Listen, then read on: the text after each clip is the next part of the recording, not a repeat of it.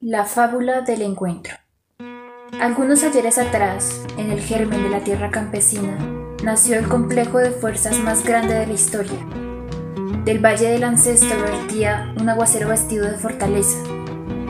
Los habitantes del campo bañaban sus caballeras con cristales húmedos de sábila, y los alimentos se multiplicaban por cada nueva criatura en el espacio.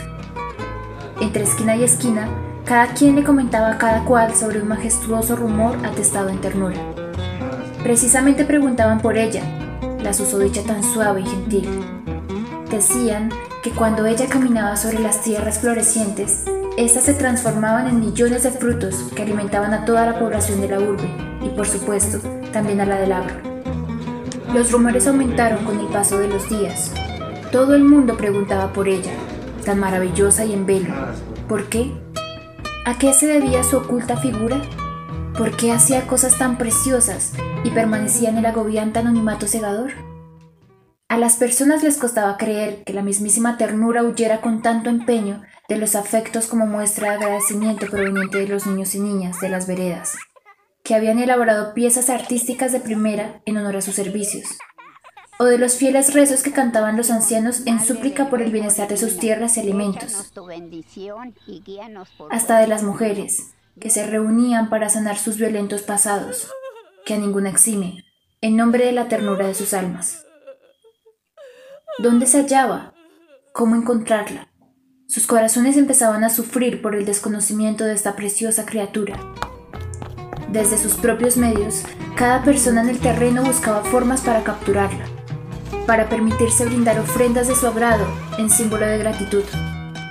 Elaboraron mapas, construyeron un refugio adecuado, vistieron botas y rastrillos, se protegieron con la estructura de sus creencias y recorrieron el rumbo desconocido de la incertidumbre. Mujeres, hombres, niñas y niños salieron en búsqueda de aquellos sin rostro, sin extremidades ni tronco. Algunos nadaron durante horas hasta llegar a tierra firme. Otros escalaron muros y recorrieron las curvas de las montañas más altas, sin resultado cualquiera. Las personas más mayores y los niños y niñas más jóvenes se quedaron en el pueblo, cuidando los cultivos y procurando recolectar alimentos para cuando regresaran las valientes personas que asumieron la compleja tarea de buscar a un fantasma. Pasaban los días y no había noticias de nadie. Quienes habían partido no retornaron en meses. Las abuelas comentaban con preocupación a quienes aguardaban con desesperanzas que los cultivos estaban muriendo así como el verde de los árboles y el color vívido de las flores en los jardines. ¿Y la ternura? preguntaban. ¿Acaso habría huido? ¿Se estaría escondiendo temerosa de lo que pudiese suceder dado su encuentro? Los cultivos secaron.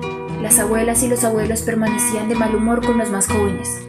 Estos últimos no hallaban remedio, habían agotado todas las posibilidades. Riegos improvisados, transgénicos a los cultivos. Cuentan que la desesperanza había acumulado tanta población que con lágrimas intentaron humedecer las tierras para fortalecer su fertilidad. Nada funcionó. La ternura había muerto. Por lo menos ese fue el anuncio más recurrente. Había muerto, como Dios. Una calurosa tarde, los pasos de un pequeño niño retumbaron sobre la colina que arropaba al pueblo. Corría en dirección a la plaza central, donde decidieron dormir hace meses los pocos cuerpos abandonados en aquel lugar. Una abuela gritó de alegría. Era su nieto quien se aproximaba con prisa. Traía consigo un cofre marrón. ¡La tengo! gritó. Abrazó a la abuela y entre las ansias del público inició. Al interior de este cofre hay un tesoro tan grande como la soledad que acompaña al pueblo. Caminamos durante días. La ternura se había ido.